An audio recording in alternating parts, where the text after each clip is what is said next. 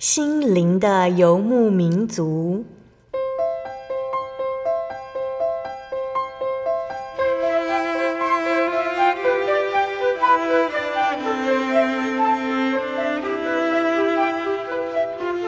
在这个谁都不管谁的后现代社会里，每个人的心灵都是游牧民族。成长的过程就是寻找的过程。每一颗漂泊的心灵，其实都在寻找生命的绿洲。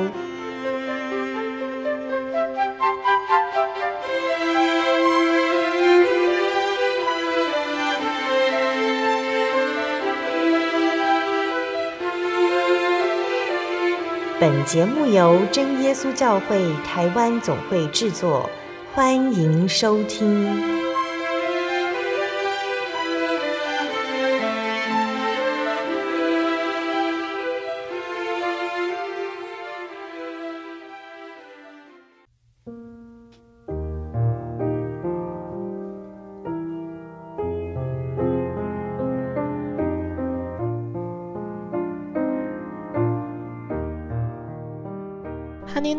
所在空中的听众朋友们，大家平安，欢迎收听今天的心灵的游牧民族。我是贝贝，很高兴今天能够在空中和大家见面。大家这个星期过得愉快吗？今天要播出的节目是第一千三百三十五集《小人物悲喜，信而受喜的必然得救》。节目邀请了真耶稣教会十全教会的陈怡婷姐妹来分享她的母亲的信主经过。那怡婷姐的母亲呢，是一位信奉一贯道超过一甲子的信奉者。她和父亲结婚后呢，过着信仰互不干涉、互相尊重的生活。那怡婷姐从小呢，就一直希望能够一家三口一起到教会聚会。可是每每在家中提起信仰的问题，大多会使家中气氛变为凝重。一直到怡婷姐的母亲被医院诊断为肺腺癌第四期，怡婷姐在心中埋下必须要让妈妈的灵魂得救的种子，还有这个信念。那神也开始动工，并且亲自开路。那相信听众朋友们都很想聆听到怡婷姐的见证哦。那我们现在聆听一首诗歌，诗歌过后就能请怡婷姐来分享见证。我们要聆听的诗歌是赞美诗的三百五十四首，只要信他。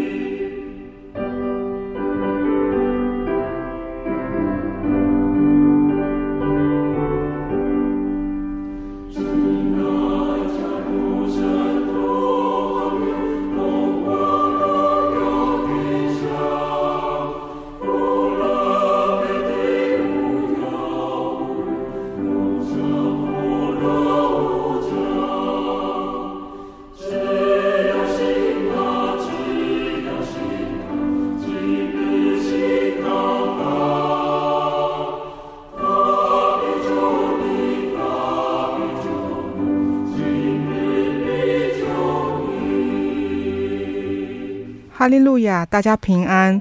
我是十全教会陈怡婷。那目前因为工作的因素，大部分在关东桥教会聚会居多。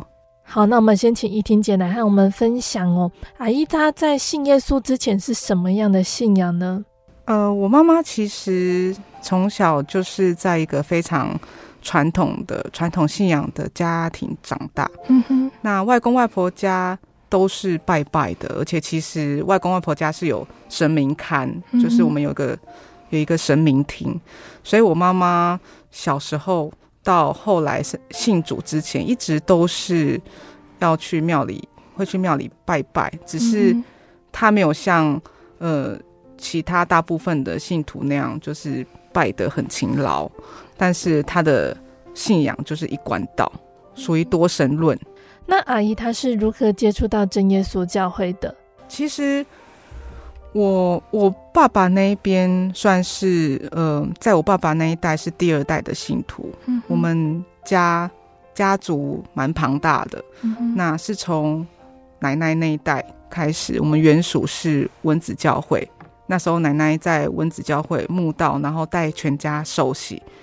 那爸爸受洗的时候年纪比较小，那所以长大之后其实有一些就是可能工作上或是在外求学的因素，所以就都没有到教会来，也因此自然而然的跟我妈妈结婚的时候，那时候就是没有娶教会里面的姐妹。嗯哼，那所以当时。爸妈结婚的时候是有协定谈好说，嗯，宗教信仰的部分就是各自尊重，那不勉强。所以其实我妈妈即便嫁进来我们这个大家族，那她的信仰都还是维持她原本的信仰。嗯，那但是她也没有呃强求爸爸或是。或者是说，哎、欸，强迫我们要跟着他的信仰。嗯。那我只记得小时候，我邀他去教会的时候，他其实都是比较比较拒绝的的情况。嗯。因为他说宗教信仰就是各自信各自的，然后各自尊重。嗯。那他没有阻止我去教会，我也不要强迫他。跟我去教会，嗯哼，所以其实我父母，我们家在信仰这一块，大部分的时候我们都不会在家里谈论信仰的事情，嗯哼。那因为小时候亲戚爸爸那边有很多呃伯伯父伯母或者是哥哥姐姐们都有信，所以我我小时候其实也有去教会，嗯哼。我们教会就在。十全真耶稣教会旁边大概三百公尺的地方，嗯哼，那其实这是神的一个恩典，因为我们买房子的时候，教会还没有盖，嗯哼，我们是买好房子之后，十全正耶稣教会才在那边献堂，嗯，所以才有十全正耶稣教会。那我爸爸也是因为看到教会很近，就在隔壁，所以把我一直就是把我带去教会一次，那后来就让我自己走路去教会。那我我小时候我也不知道为什么我会很勤劳的，就是每个礼拜六安息日的时候，我就会时间到，我自己从家里走去教会，然后参加教会的安息日聚会，跟宗教教育。对，所以在这个过程当中，一直是我自己独自一个人去教会。那一直到我二十岁的时候，我决定我要洗礼。那所以那时候我有邀请我的妈妈去。参加我的洗礼，所以我洗礼的时候，妈妈是陪在我旁边看我受洗。嗯。那爸爸因为工作的因素，所以比较多时间是在在中国，嗯，比较少回台湾。嗯，对。那到那时候，都妈妈都没有要接受这个信仰。嗯，那我妈妈真正信仰要转变的时间点是在二零二零年三月底。嗯那时候，嗯，他被诊断出罹患肺腺癌第四期，也就是所谓的已经是晚期的状态。嗯哼。那一开始的时候不晓得是这种病，那还以为就是诶、欸、有邪灵的干扰。嗯。其实也是有，只是说加上疫情那时候很怕，就是去看病，去医院看病。嗯那我记得那时候，我妈妈打电话给我，然后我回到家里的时候，我以为我妈妈是受邪灵干扰，所以我就第一个时间想到的就是祷告。我跟我妈妈一起祷告，然后我就跟她祷告了很久，我就扶着她，然后用灵言祷告。那个是我我第一次在家里，然后跟妈妈、爸爸一起祷告，然后用灵言祷告。以前都是自己就是诶在房间里面，然后祷告个几分钟这样，从来没有这么长时间，然后。跟爸妈一起用灵言祷告，那是那是第一次。嗯哼，祷告完，我甚至还想说，是不是需要请传道长直到家里来赶鬼？嗯哼，对。那可是当时候，因为我们还没有，就是爸妈还没有，就是妈妈还没有信主，所以其实他那时候也有用一些就是传统信仰的方法来、嗯、来做一些事情。可是最后最后，我们祷告完，我妈妈跟我说了一句话。她说：“自从我回家，然后跟他祷告完之后，他就再也没有被邪灵干扰。嗯哼，因为他之前都会看到，就是有一个穿红色衣服的人的女女生，然后掐着他的脖子，嗯，然后甚至跟他讲说，如果他敢去医院看病，他就要让我妈妈。”就是进得去出不来，嗯，然后坐在那个病床，一他就看到，他说他在，他就看到那个女鬼会坐在病床上面等他，就是要让他死在医院里面，嗯，所以他当时其实也蛮害怕，就是不敢去看医生，不敢去医院，嗯，也是这个因素。但是自从我回家跟他一起祷告之后，我记得那时候是三月底，他就再也再也没有没有看到，嗯，对啊，那祷告完之后过几天。我们就带妈妈去医院急诊。那当时照那个 X 光片，马上住进去医院，医生帮他抽肺水之后，然后去化验，也才知道说啊，他已经得了这么严重，生病生了这么严重的病。嗯哼。那医生当时就说跟我说，我的妈妈。可能剩下没有多少时间，嗯哼，因为以他的情况，大概一般正常医生是评估大概三到六个月的存活，嗯，那可能那几个月我们都要有心理准备，嗯，当时是二零二零年的四月的时候，我知道这件事，四月初，对，嗯哼，那我知道之后当然是很震惊，因为我妈妈没有信，我没有办法想象说。一夕之间，我的母亲可能会突然，或者是在短时间内要离开我。那我根本没有做这样的准备，嗯，所以我其实很忧虑。那我第一个想到，第一件想到的事情就是祷告。那当时我跟神祷告说。我没有求神延长我妈妈的生命，因为其实我心里知道，人的生命不管是活多久，嗯，就是在十年、在二十年、在三十年，如果没有信主，没有没有认识神，那个其实最后的结果都是一样的，没有什么意义。所以我跟神说，生命。掌握在神的手中。那如果主愿意，当然可以有多一点时间，很好。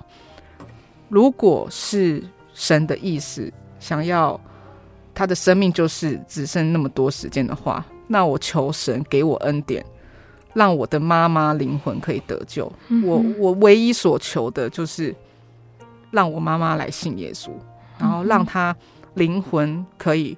得救，最后即便安息了，也是安息在神的怀抱里面。嗯哼，所以从那个时候开始，我就是以这样子的目标来做一个祷告。嗯，那我也其实中途有跟妈妈一直讲说，呃，我们来教会好不好？嗯哼。可是当时候妈妈即便知道她自己身体的情况。她一开始都还是没有点头同意的。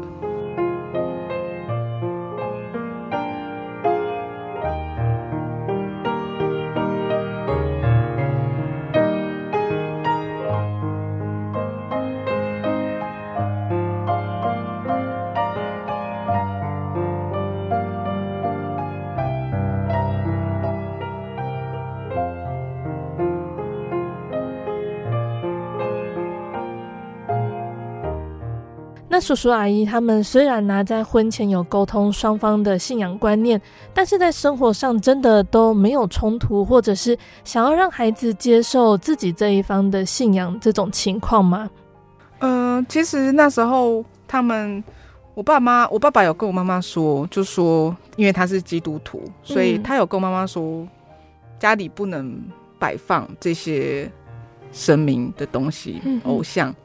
那他也跟我妈妈说，嗯，我们这个宗教就是不吃拜的东西，嗯、然后不吃血。所以我我妈妈其实很当时的心肠，因为我妈妈是一个也是一个善良的人，嗯哼，那所以每一次只要有拜的东西，她都会分开来，嗯、就是包含她也有交代我的外公外婆，只要我们回去吃饭，那一定不能给我们吃拜过的东西，嗯哼，那所以我家里。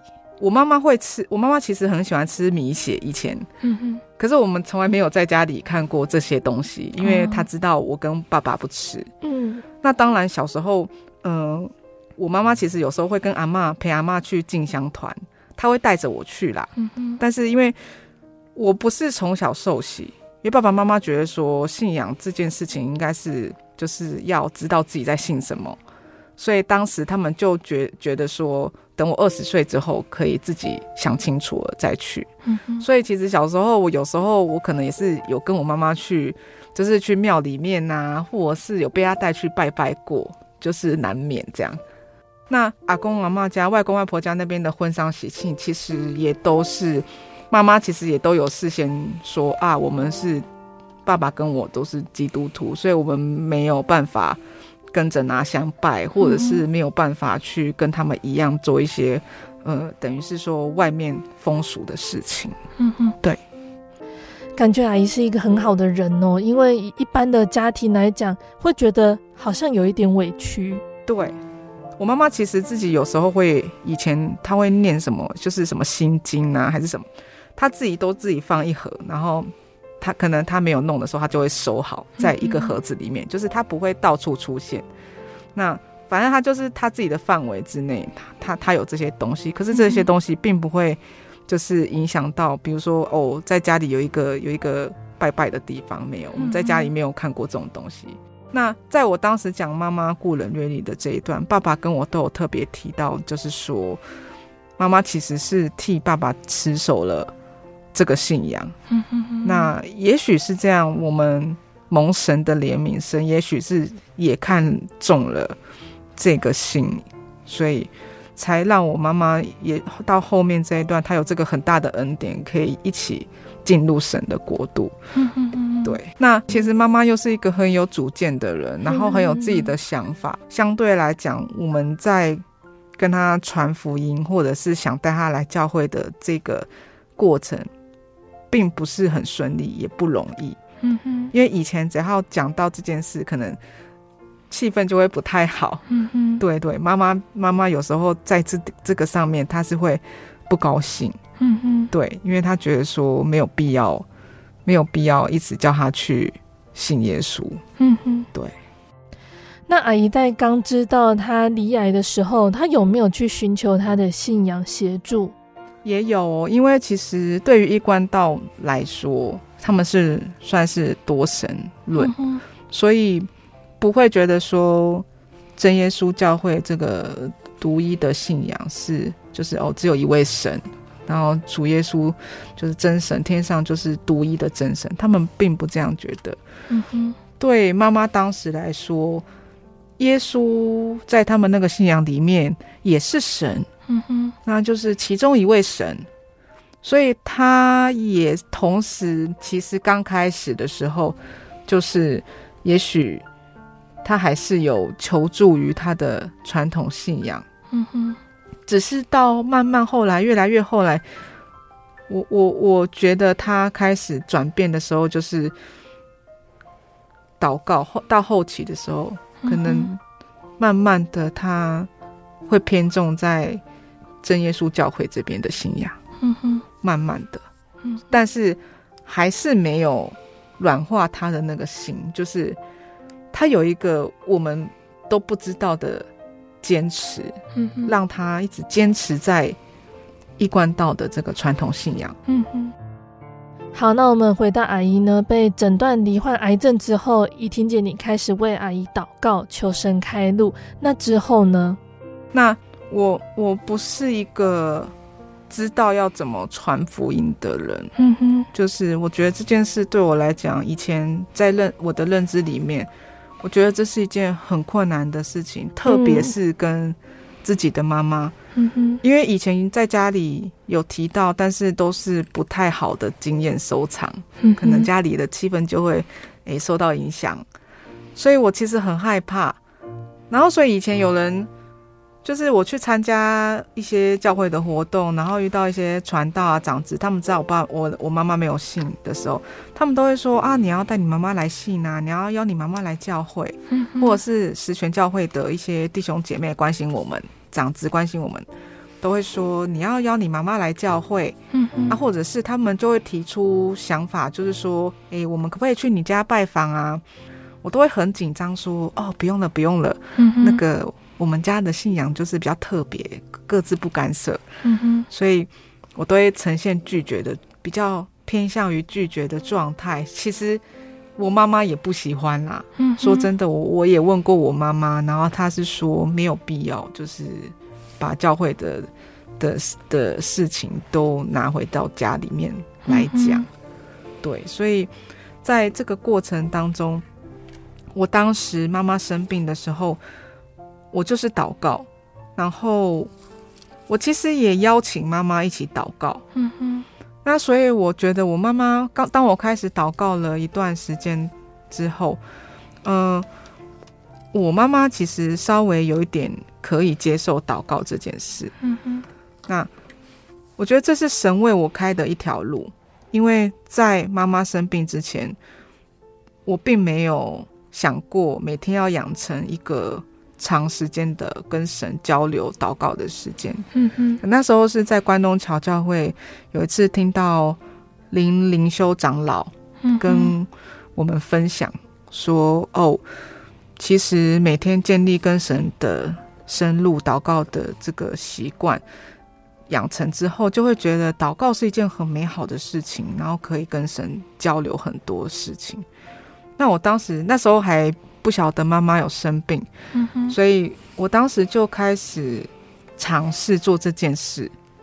那我在想，这应该也是回想起来是神开始要带领我们整家信仰的一个为我们铺的一条路。嗯哼，因为确实在妈妈生病之后，我也因为之前有这样子开始养成这个长时间祷告的习惯之后。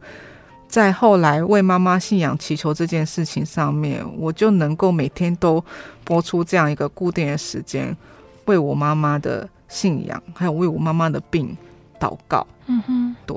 那所以其实在这个过程当中，虽然妈妈没有开口马上说好，我跟你们来洗礼，我马上来信，但是可以看到妈妈对于。这个教会的接受度跟神的接受度是慢慢的、慢慢的打开，嗯，一点点、一点点这样。虽然还是感到很硬心，但是至少他愿意每天跟我们一起播出一些时间祷告。嗯，所以我我们每天我每天打电话回家的时候，我都会开扩音，然后我们讲完电话之后就会扩音一起祷告三分钟，嗯，然后就结束。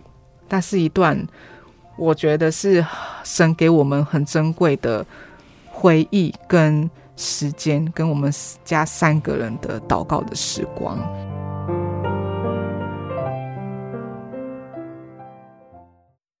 我对圣经的道理好有兴趣哦，可是又不知道怎么入门哎。你可以参加圣经函授课程啊！真的啊？那怎么报名？只要写下姓名、电话、地址。寄到台中邮政六十六之二十一号信箱，很快的，你就会收到第一课的课程了，赶快去寄吧。嗯，圣经函授课程能循序渐进地引导您更了解耶稣基督的福音，得到生命的滋润和来自信仰的力量。本课程完全免费，欢迎来信台中邮政六十六之二十一号信箱。请注明参加函授课程。愿神祝福您。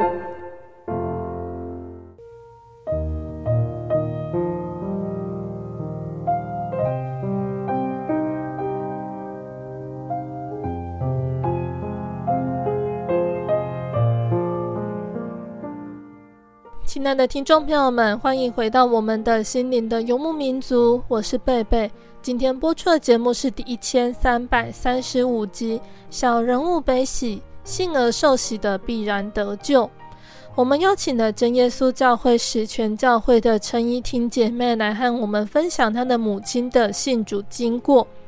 节目的上半段呢，怡婷姐和我们分享到了她的妈妈在还没认识耶稣之前的信仰状况，也和我们分享到怡婷姐为了要带妈妈来信耶稣做的努力。节目的下半段，怡婷姐要继续来和我们分享，在带领妈妈信主的这条路上，主耶稣会如何帮助和带领呢？欢迎听众朋友们继续收听节目哦。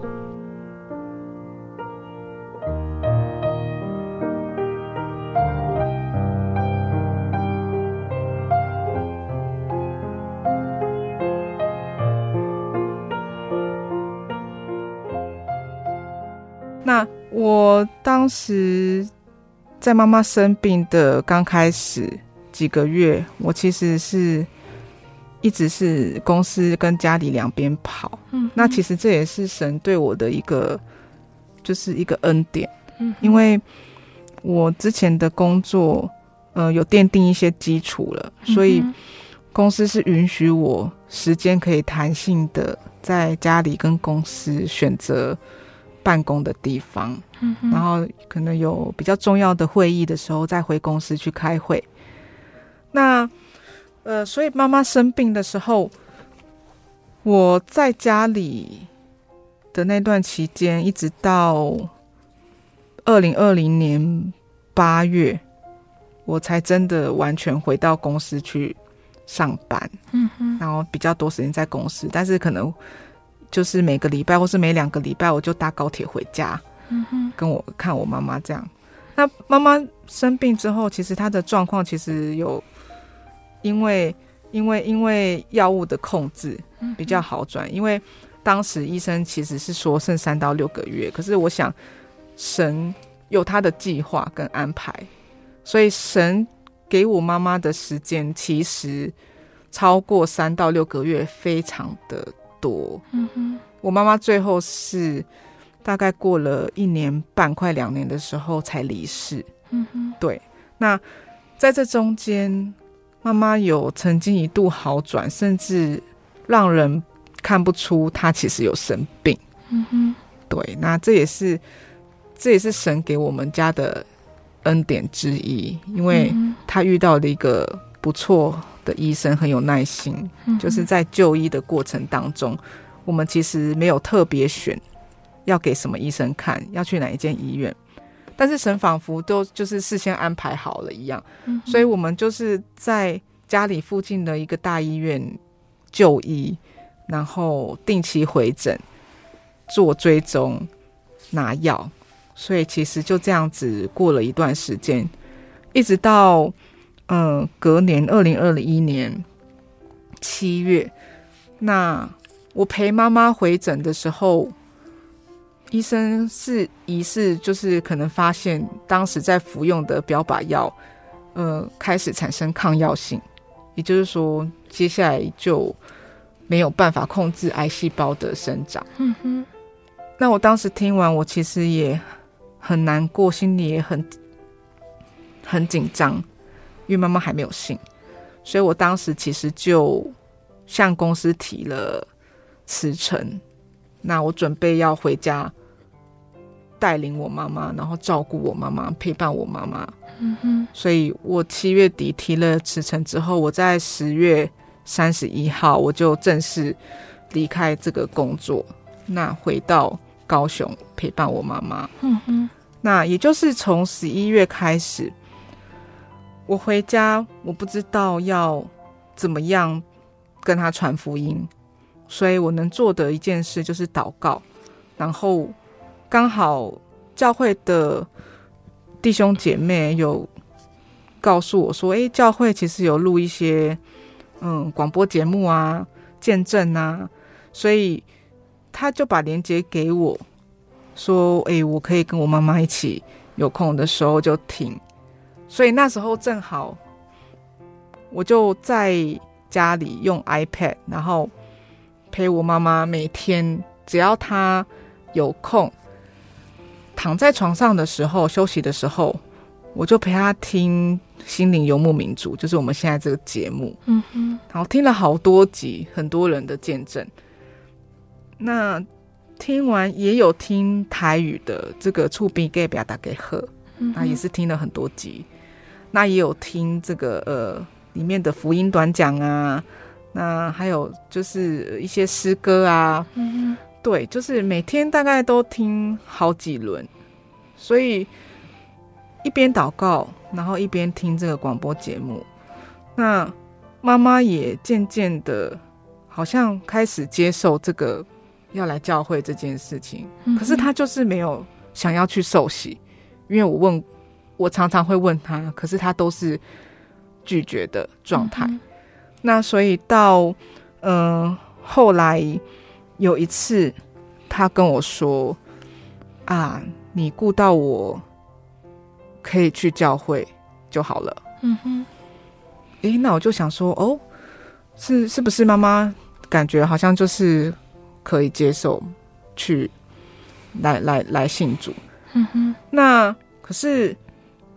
当妈妈说完这句话之后，嗯，你就可以，我我当时就感受到说，这个临战的力量，嗯哼，就是说，好像魔鬼也没有要轻易放手，嗯哼，这个得到一半的灵魂，所以就会出现一些干扰，比如说，我妈妈刚讲完这句话之后，诶，她突然有一天就跟我讲说，她不想再听这个广播节目了，嗯哼。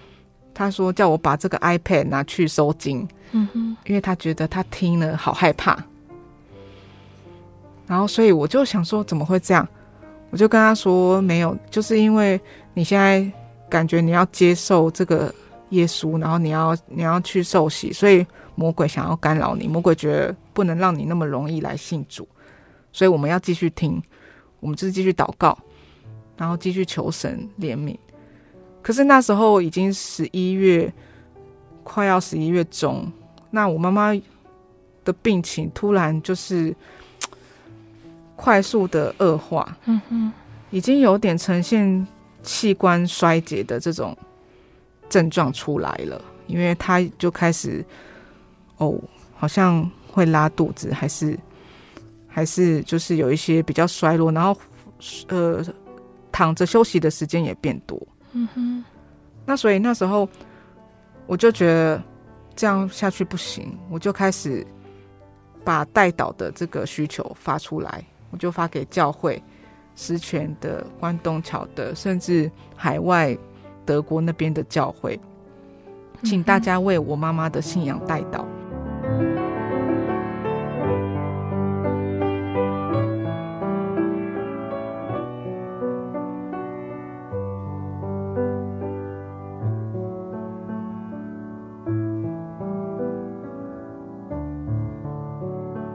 那在那个时候，教会的呃杨杨执事，石泉教会的杨李家执事，他就告诉我说：“啊，那个教会每天早上六点半都有一个早祷会，那你要不要来参加早祷会，为妈妈的信仰祷告？”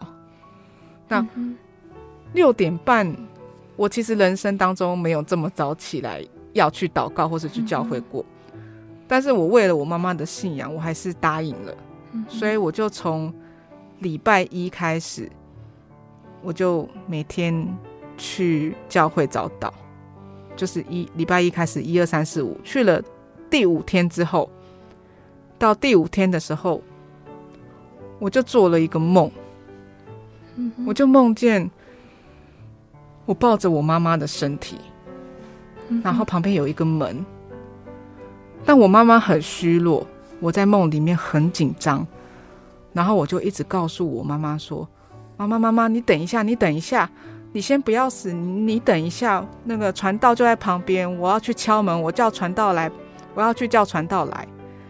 所以我就抱着我妈妈的身体，然后后来我就去敲旁边那扇门，我一直敲门，一直敲门，就说拜托拜托来救我妈妈，快点谁开门，快点开门救我妈妈，我就一直敲那个门，然后我就醒来了，这是第一个梦。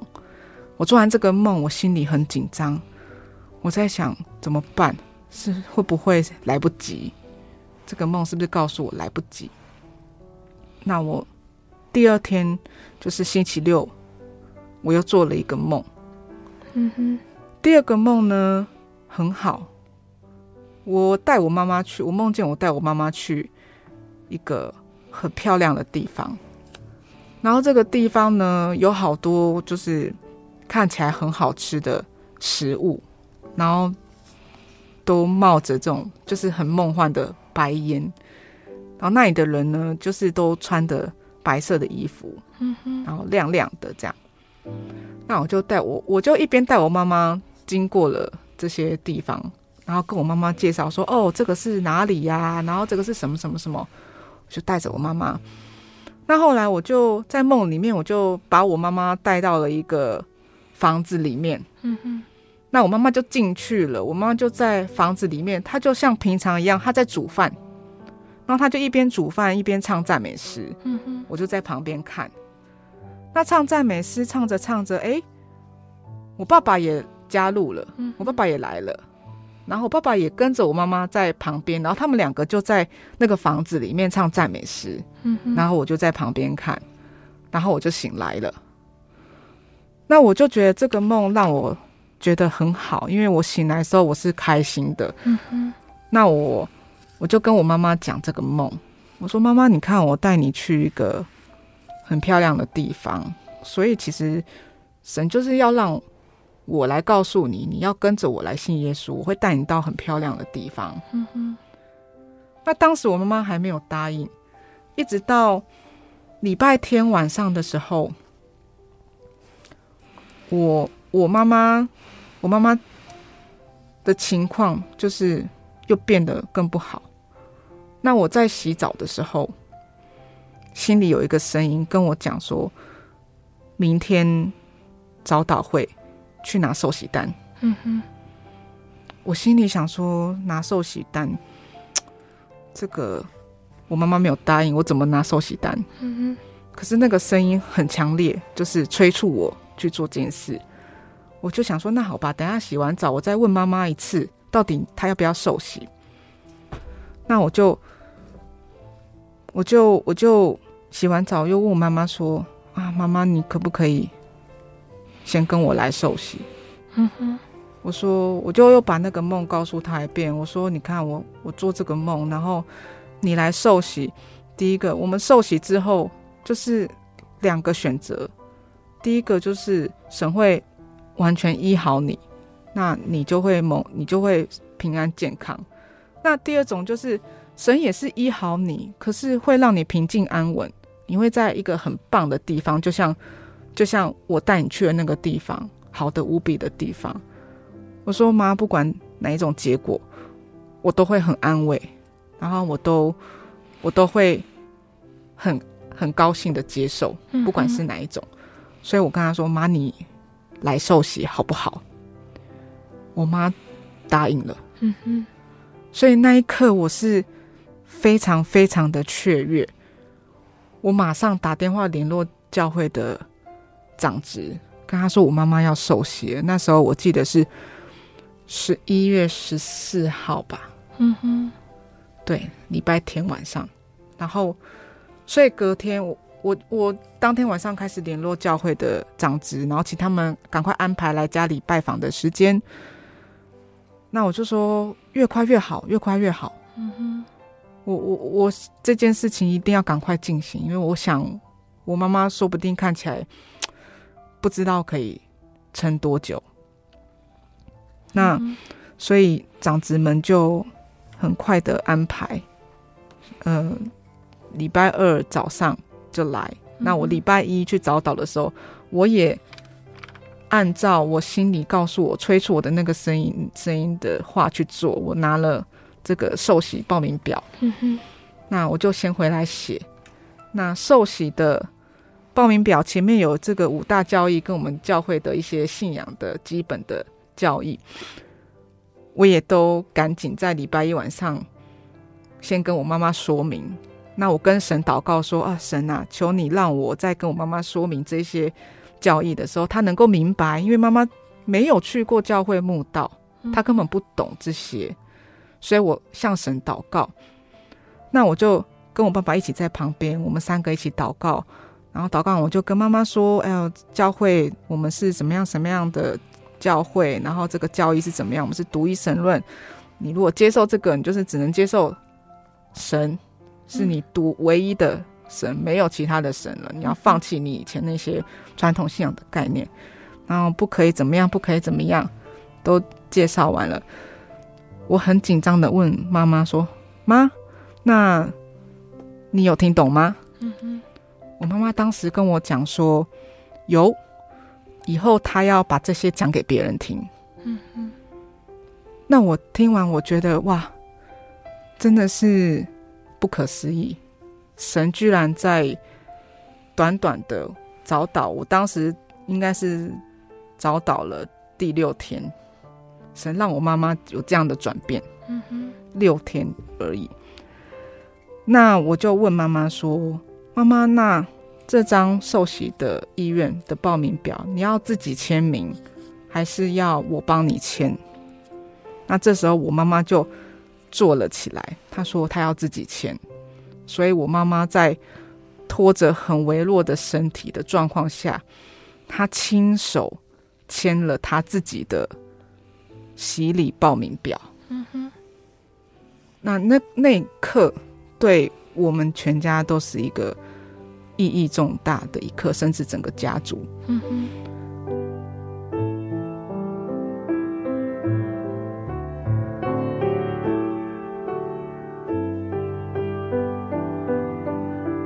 隔天，教会的人就来，包含翁传道跟教会的长子来，因为他们也觉得不可思议。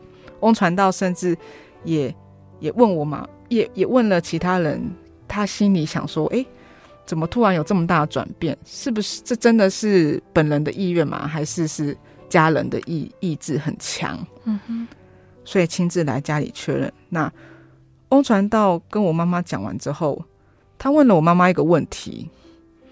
他就说：“哎，周周女士，请问你为什么想要洗礼？”然后那时候我妈妈用很微弱的声音，她就指着跟我爸爸，指着我跟我爸爸说：“我要跟他们同一国的。”嗯嗯，对，那所以教会就开始提了几个时间，那。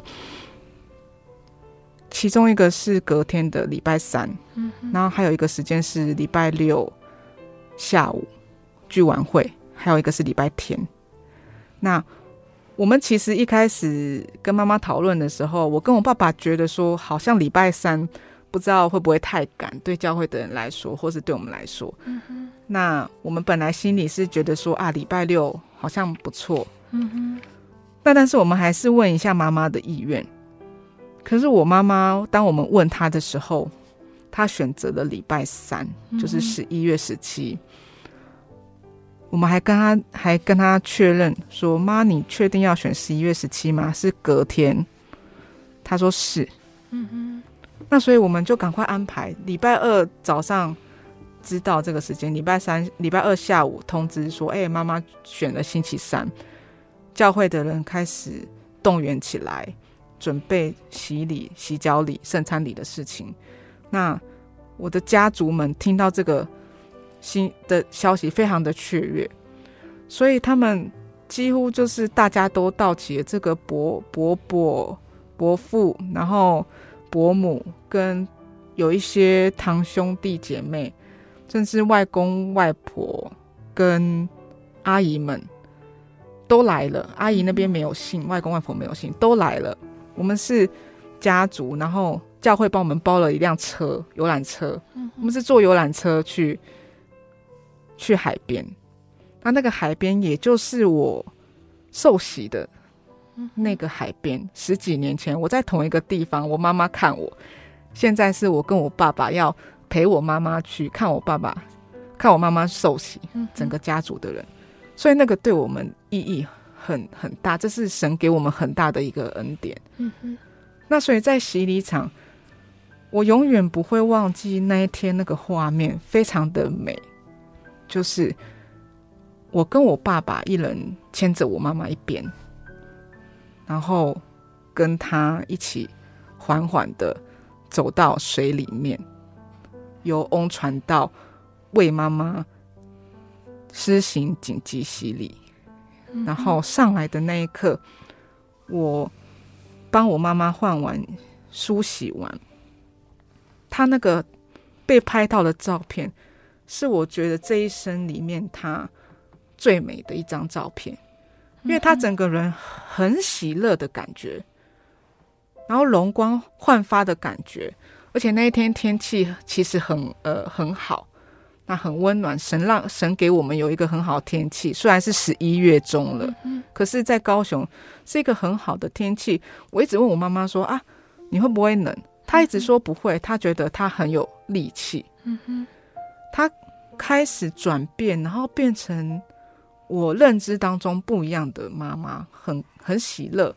然后他就会跟教会的人讲哈利路亚。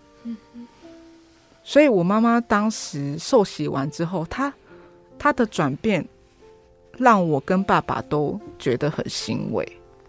对，所以在这一段过程当中。这是在受洗的时候，妈妈受洗之后的转变。那其实受洗到离世中间有一个月的时间，嗯哼，这段时间也是神给我们的怜悯。因为其实我小时候有一个愿望，就是可以全家一起到教会去参加安息日聚会。那当时受洗完，我妈妈其实过两天之后，她有变得更虚弱一点。嗯哼。那我其实非常非常的害怕，我有跟神在祷告说，可不可以再给妈妈多一些时间，让我们可以一起去教会，守安息日，然后也许如果可以，让我们一起做圣工。我一直跟神这样祈求，但是我也明白，生命终究是掌握在神手上，神所有的安排都有他美好的旨意，所以我也跟神说，无论结果是什么，我都会顺服。可是我希望我有这么一点时间跟妈妈去教会。嗯哼。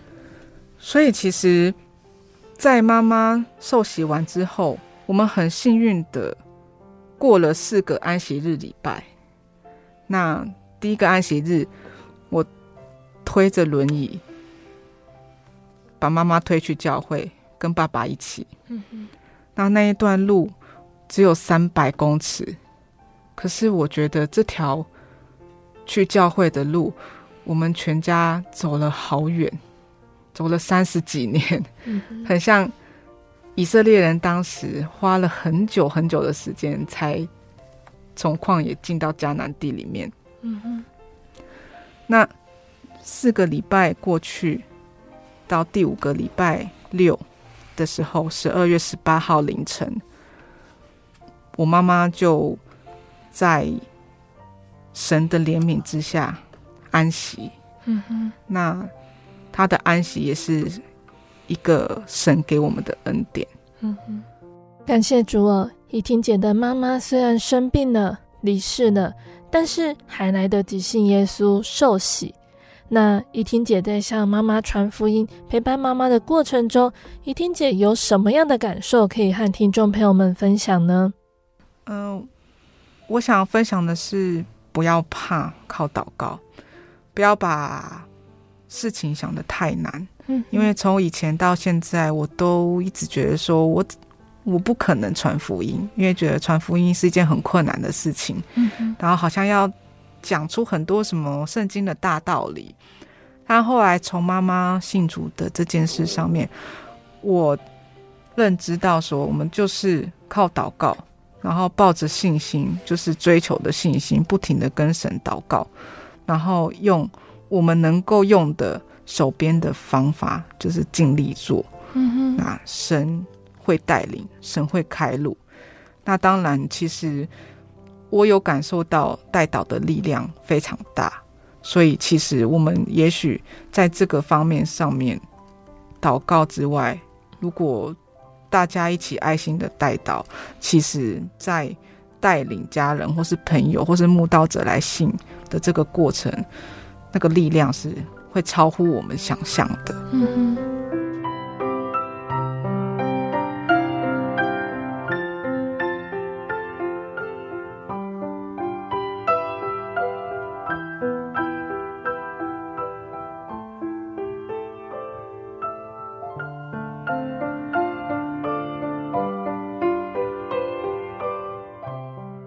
亲爱的听众朋友们，依听姐的见证就分享到这里喽。期盼今天的见证可以让大家明白主耶稣的慈爱。那我们大家呢，有机会呢，一定要来到真耶稣教会来认识耶稣。最后呢，贝贝要再来和听众朋友们分享一首好听的诗歌。我们要聆听的诗歌是赞美诗的一百五十一首，《天父必看顾你》。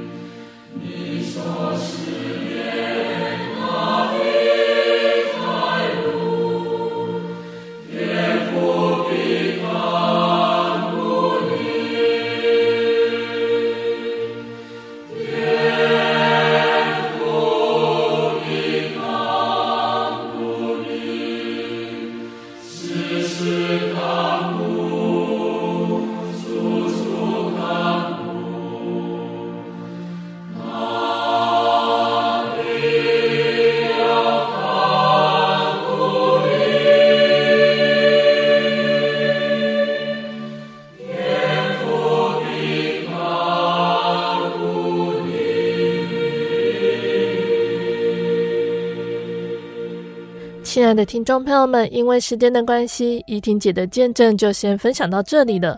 那相信听众朋友们都从怡婷姐的见证中感受到神的怜悯和恩典。那也愿我们还没有信耶稣的听众朋友们都能够把握机会来认识耶稣。那如果喜欢今天的节目，欢迎来信索取节目 CD。如果想要更了解真耶稣教会和圣经道理，欢迎来信索取圣经函授课程。来信都请寄到台中邮政六十六支二十一号信箱，台中邮政六十六支二十一号信箱，或是传真零四二二四三六九六八零四。二二四三六九六八，我们更欢迎听众朋友们亲自来到真耶稣教会参加聚会，或者是收听收看真耶稣教会的线上直播，一起共享主耶稣的恩典。那如果想要收听更多心灵游牧民族的节目，欢迎上网搜寻喜信网络家庭收听线上广播。如果是使用智慧型手机安卓系统的听众朋友们，也欢迎下载心灵游牧民族的 App 来收听。那大家也可以在 Podcast 平台上来搜寻收听我们的节目哦。最后，谢谢你收听今天的节目，我是贝贝，我们下个星期再见哦。我的心是一只鸟，飞行。